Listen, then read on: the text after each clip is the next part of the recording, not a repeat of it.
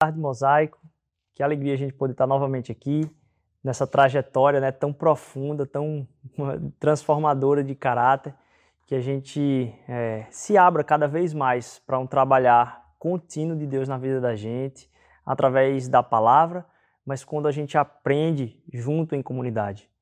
Como é bom a gente poder estar nos lugares onde a gente entende que estamos no mesmo propósito, juntos, aprendendo juntos, crescendo juntos, é, realmente caminhando juntos para o mesmo propósito.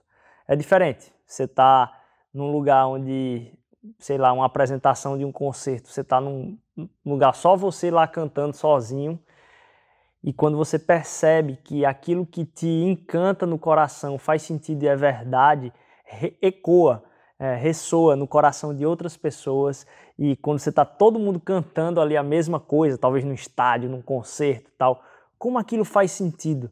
Porque parece que aquilo que você que mais faz sentido para você, e aí pode ser até uma música, você não está só nisso.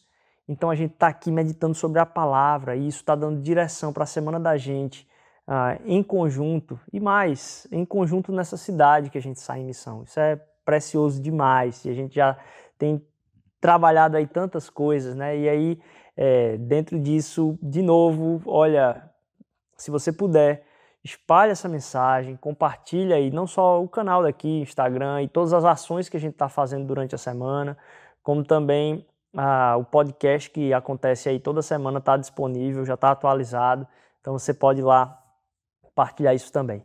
E hoje a gente continua aqui nesse texto que está lá em Gálatas, no capítulo 5, de 22 a 25. Quanta coisa preciosa! Mas o fruto do Espírito é amor, alegria, paz, paciência, amabilidade, bondade, fidelidade, mansidão e domínio próprio. Contra estas coisas não há lei. Os que pertencem a Cristo Jesus crucificaram a carne com as suas paixões e os seus desejos. Se vivemos pelo Espírito, andemos também pelo Espírito. Que desafio é a gente, em cada domingo, poder meditar em uma dessas características, em uma dessa, dessas facetas do fruto do Espírito. E cada vez que a gente é tocado por uma delas, parece que vai cortando assim, né, uma lâmina, vai tratando, feito quem está tratando um peixe aí, uma carne, parece que vai limpando aí, tirando um pouquinho as escamas e vai às vezes talvez até doendo um pouco em nós. A gente acabou de falar sobre, a gente está aí nesse tema de amabilidade e bondade e fidelidade aí os três seguidos aí. A gente acabou de falar sobre amabilidade e o quanto isso muda a perspectiva que a gente tem para o mundo de resposta, de como a gente vai uh, responder às pressões ou, como a gente falou, como a gente vai ser interrompido. Como é que a gente vai agir quando a gente for interrompido? Que resposta a gente vai dar? É, qual o valor da vida do outro e quanto tempo a gente vai gastar com ele ou quanto esforço a gente vai gastar com o outro. Isso tem, nossa, se aprofundar. Se eu for dizer para você que é fácil, realmente assim, a gente tratou das nossas fraquezas, o quanto a gente depende de Jesus como ponto de partida e o ponto de chegada de tudo. Então a gente chega aqui não com aquilo que a gente fez, a gente chega aqui com aquilo que Jesus fez por nós e até para compartilhar com vocês como é, é, é engraçada a nossa fraqueza e como a gente volta a ser necessitado da misericórdia de Deus. No dia que houve a pregação de amabilidade, eu precisei ir num, numa loja após o culto. E após o culto, ah, chegando nessa loja, estava no estacionamento e aí uma pessoa ah, que ia saindo de uma vaga, eu esperei ela para sair da vaga. Na hora que ela ia saindo, encostou um outro carro do meu lado. E na hora que ele encostou do meu lado, eu disse: rapaz, esse cara vai roubar a vaga, vai roubar minha vaga. Ah, não vai não, porque se tem alguém que, assim, é, é, é, se tem um espaço da minha vida que há, há muita brecha, é o tal do trânsito. É, e aí, na hora eu disse, não vai não. Eu dei uma arrancada assim, na hora que o cara saiu, eu já embiquei assim, que eu passava só eu. E aí, dessa arrancada, minha esposa se assustou do lado. E aí, logo em seguida, eu disse, Rodrigo, tu acabou de pregar sobre amabilidade sobre responder a pressões e cai numa dessas, sim. Isso é porque o nosso coração está sempre tendo que ser aberto a Deus tratar, dizendo: olha, hoje você ainda precisa disso na sua vida. E Deus quer fazer isso, não é simplesmente porque ele espera de nós que aconteça algo bom na nossa vida ou que a gente haja de um jeito bom. Não, não é isso. É porque tudo isso que a gente está tratando aqui tem a ver com o caráter de Deus. A nossa manifestação aqui na Terra não é para manter um bom comportamento, para que no final a gente seja aceito por esse bom comportamento. De novo, que Deus está olhando para a sua semana é o hoje, se você está aos pés da cruz de Cristo. Não o que aconteceu, porque o que aconteceu, ele viu lá da cruz e mesmo assim morreu por mim e por você. Então, o que ele está enxergando agora é o hoje, como está eu e você diante da cruz de Cristo. E entender que isso é um trabalho profundo de Deus na nossa vida faz com que a gente entenda, primeiro, que a gente não entende. Que não é, ah, fui para um culto, aprendi aquilo ali, ouvi aquela palavra, agora está ok. Não, a gente precisa dessa presença constante em comunidade e aprendizado. Então, para falar a respeito dessa profundidade hoje ainda, dentro de uma pausa aqui no, no, fruto do Espírito, uh, é a gente pensar como é que está a nossa mentalidade na busca de Deus. O trecho que tem um pouco antes lá do, de Gálatas vai falar a respeito de um embate que Paulo está tendo com aquela igreja. A igreja dos, a igreja dos Gálatas, Paulo está tendo um embate ferrenho. E ele vai dizer lá em Gálatas 3, de 23 a 25: Antes que vieste essa fé, estávamos sob a custódia da lei, nela encerrados, até que a fé que haveria de vir fosse revelada. Assim, a lei foi o nosso tutor até Cristo, para que fôssemos justificados pela fé. Agora, porém, tendo chegado à fé, já não estamos mais sobre o controle do tutor. O que é um tutor? Você for olhar na palavra original aqui lá no grego, o que está escrito lá é paidagogos, que é daí que vem a palavra pedagogo, que é aquele que cuida, aquele que carrega, aquele que mostra o caminho à criança, aquele que pega a criança e mostra o caminho.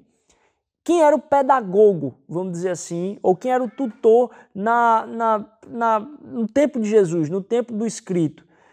Essa pessoa era alguém que, veja, o pai e a mãe estavam ali cuidando dos afazeres da casa, mas o pai, inclusive, tinha que talvez sair para a guerra. O fato é, normalmente o que se tinha eram escravos, onde esses escravos eram chamados aqui com a tarefa especial de cuidar do filho ou da filha, de ficar ali com atenção ah, naquilo aí, ensinando o que se precisasse.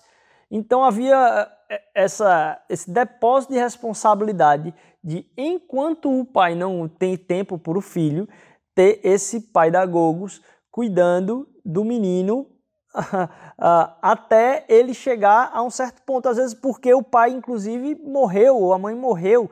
Tem que ter esse tutor que é alguém que cuida da nossa vida enquanto criança, enquanto ainda não há entendimento pleno.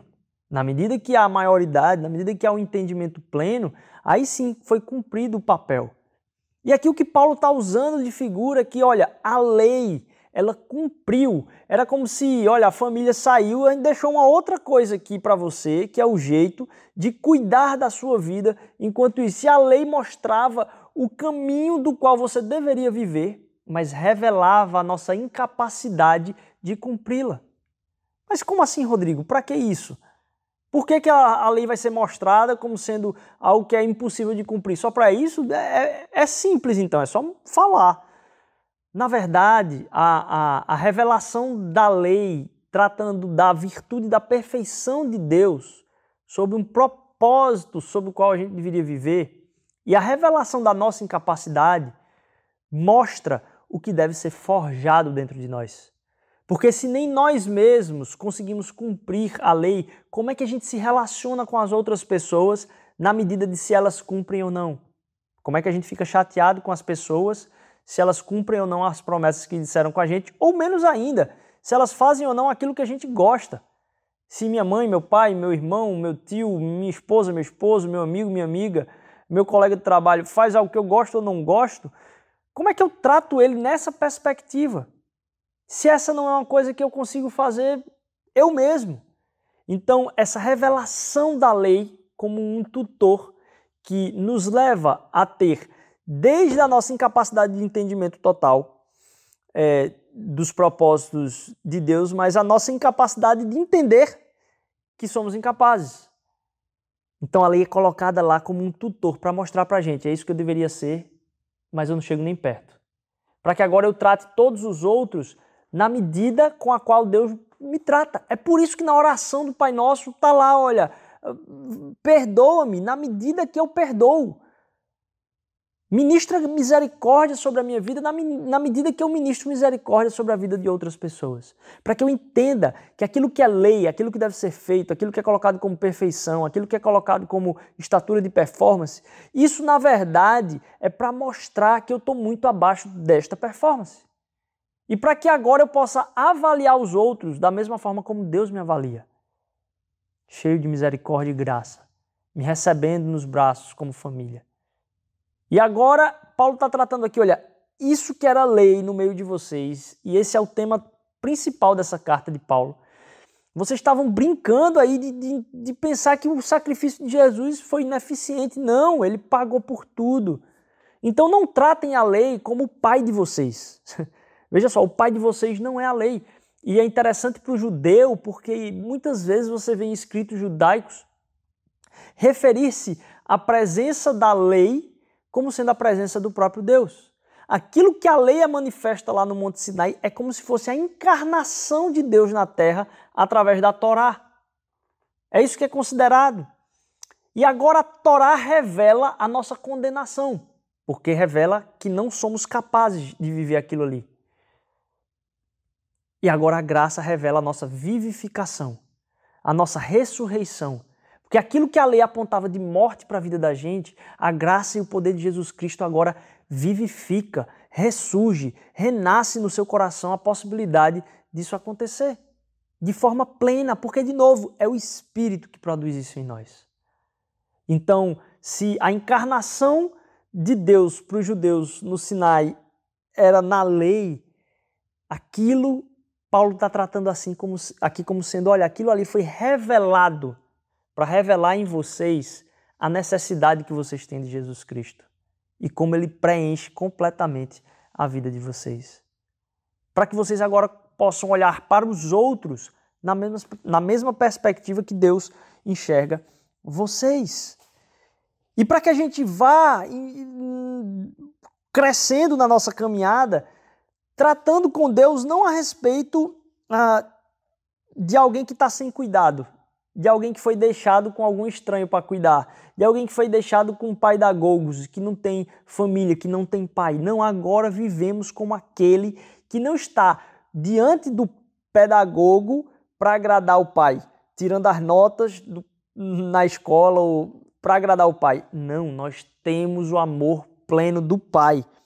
Ele não só mostra o caminho, é por isso que Jesus revela que ele é o caminho. E a gente tem acesso direto a ele para que agora na nossa busca por Deus, a gente entenda que essa busca não pode ser confundida com a busca por coisas que vão referir-se a Deus. A gente, eu estava meditando essa semana no Salmo 72. No Salmo 72, ah, o salmista vai pedir bênçãos para o rei. Que o rei seja abençoado, que isso aconteça com a vida do rei, para que toda a nação seja abençoada. E esse rei uh, faz sentido ter esse pedido de oração, porque na antiguidade o rei era aquele que era responsável pelo bem-estar da nação inteira. Um reino representado na figura do rei, ele realmente, se o rei não fosse abençoado, ou seja, se uma nação inimiga invade o território, significa que o meu bem-estar, a minha segurança, o meu contexto, a minha realidade eh, diária está em risco também. Então, pedir as bênçãos para o rei era pedir para aquele que é o guardião do meu bem-estar, aquele que é o responsável por manter é, a segurança e a certeza de que não serei afetado no mesmo lugar, inabalável ali. Para que eu também seja, minha casa também seja inabalável, quer dizer, o, o, as fronteiras do reino é, estivessem sendo protegidas. E a gente ao, ao, pensar a respeito disso, olha, abençoa o rei, abençoa o rei, isso como um salmo, a gente fica pensando que é distante da gente. Mas quantas vezes a gente não parte para um relacionamento com Deus na mesma perspectiva? E a gente está debaixo de um reino onde o rei é a minha carreira profissional. A gente está debaixo de um reino onde o rei é a minha nota, seja na faculdade, seja numa tese, seja num projeto de pesquisa, seja num trabalho, seja na escola.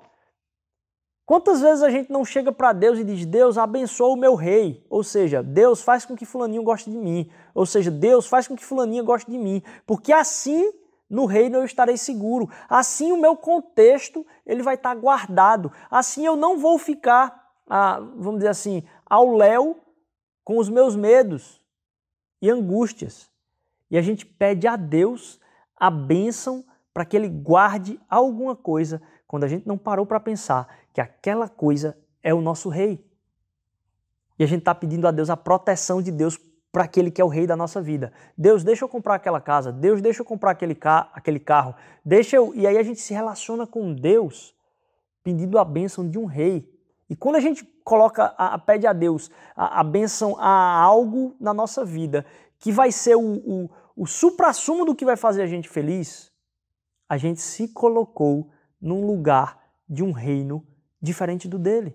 Porque a mensagem de Jesus Cristo é: olha, o reino chegou e eu sou o rei. Lá em 1 Timóteo vai dizer que ele é Senhor dos senhores, Rei dos reis, eterno, imortal, invisível. Nada existe igual a ele.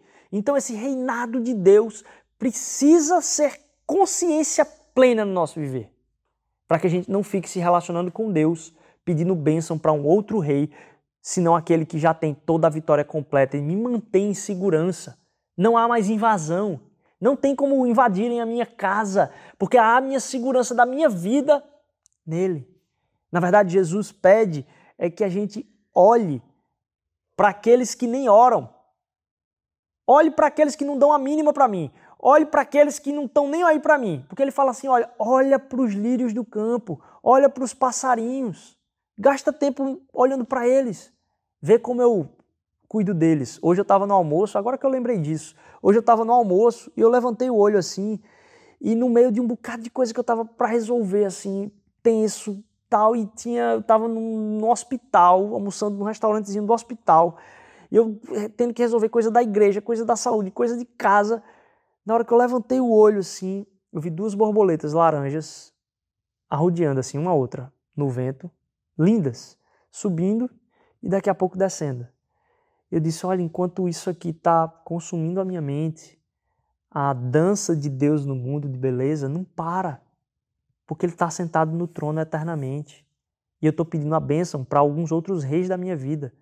Eu tenho que fazer rei Senhor, aquele que já é rei por decreto eterno está sentado no trono.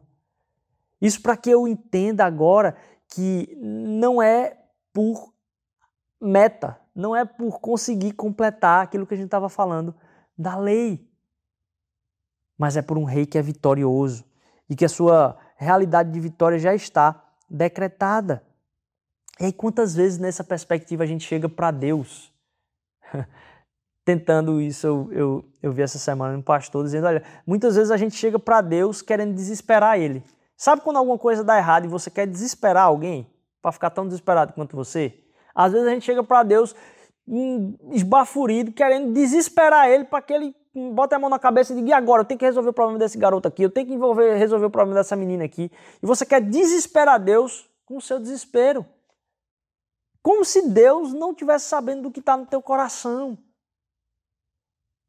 E a gente chega para ele querendo que ele resolva uma situação, como se uh, o que ele quisesse fazer na nossa vida era simplesmente dar aquilo que a gente quer. Quando muitas vezes aquilo que a gente precisa é o contrário.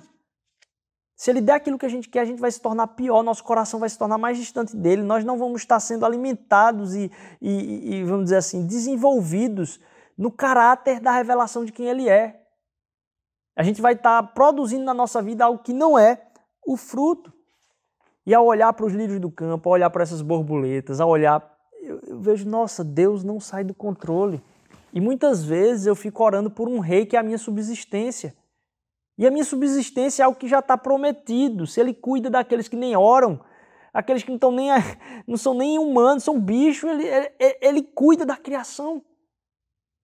E eu fico tratando com Deus na busca para que Ele garanta a minha subsistência, quando na verdade isso Ele já garantiu. E eu fico fazendo esforços para garantir o controle do contexto ao meu redor, pedindo de novo essas orações a, a um Deus que vá abençoar o meu rei.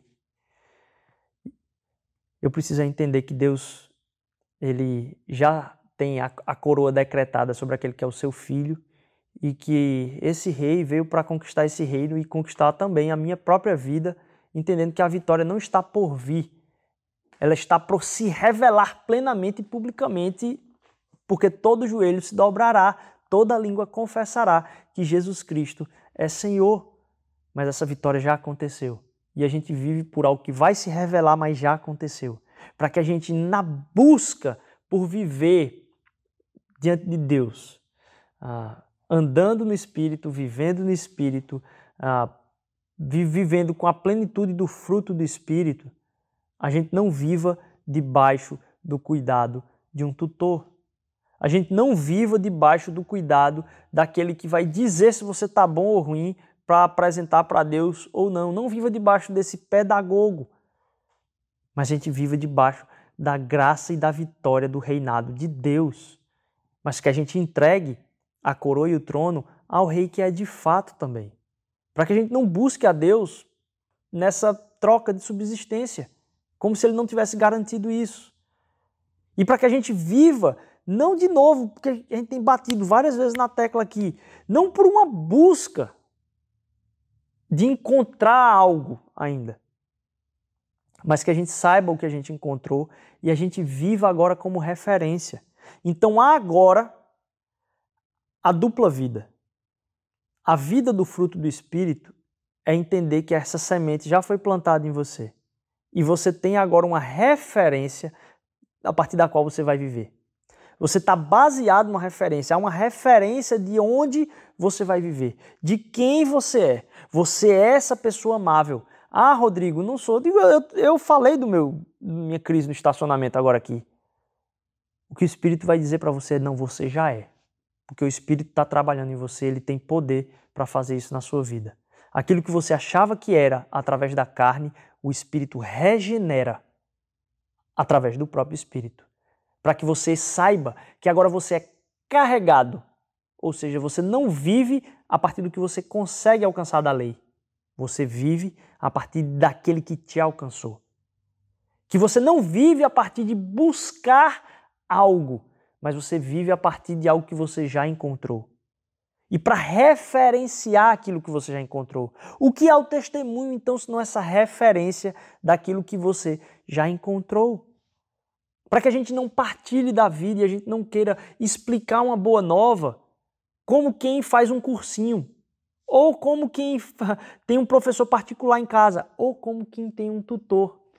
Ou como quem apresenta, diz: olha, se você obedecer e se você fizer as coisas daquele que cuida de mim, daquele pedagogo, daquele tutor, se você obedecer a mesma lei que eu, vai estar tudo ok com você. Não. O que o Evangelho vem falar é: olha, eu encontrei o nosso Pai.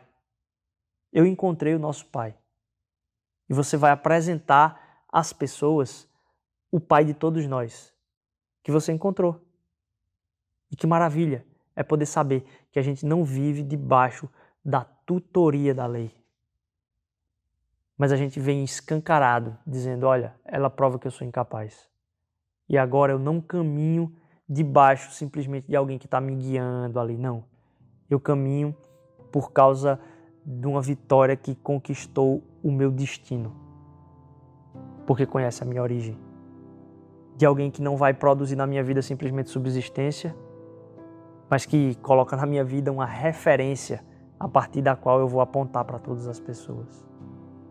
Que nesse momento, onde a gente está aí já na virada de voltar para os nossos cultos presenciais, a gente possa lembrar que Deus tem uma referência para a qual você vai apontar. E não simplesmente alguma coisa que você vai buscar, como quem é desesperado e que vai desesperar Deus. Deus não se desespera. A gente é que se desespera. E a gente às vezes tenta colocar para ele nosso desespero. quando Ele quer revelar no nosso coração a nossa segurança somente quando a gente entrega tudo a Ele. Porque a vitória já foi completa. Que nesse momento de ceia a gente possa ter essa imagem firme na nossa mente daquele que já nos conquistou. Como está lá em 1 Timóteo, no capítulo 1, diz o seguinte: Esta afirmação é fiel e digna de toda aceitação. Cristo Jesus veio ao mundo para salvar pecadores, dos quais eu sou o pior. Olha a certeza de Paulo e a convicção. Mas por isso mesmo alcancei misericórdia, para que em mim, o pior dos pecadores, Cristo Jesus, demonstrasse toda a grandeza da sua paciência, usando-me como um exemplo para aqueles que nele haveriam de crer para a vida eterna. Ao Rei eterno, ao Deus único, imortal e invisível, sejam honra e glória para todos sempre. Amém. Que a gente possa seguir essa semana sabendo que o nosso Rei é eterno. Que essa bênção que se pede para o Rei para proteger o que está ao redor, olha, na verdade é Ele que faz a proteção de nós mesmos, Ele é que fez o caminho de volta. E que essa semana seja uma semana de celebração na sua vida. Partilhe desse momento com quem está na tua casa, liga para alguém se você está sozinho aí, compartilha conosco também, a gente quer fazer parte disso, tá bom? Deus abençoe sua semana, que a gente segue aqui em louvor e adoração a esse Rei que é único, mas também é pleno em todo o universo. Deus abençoe.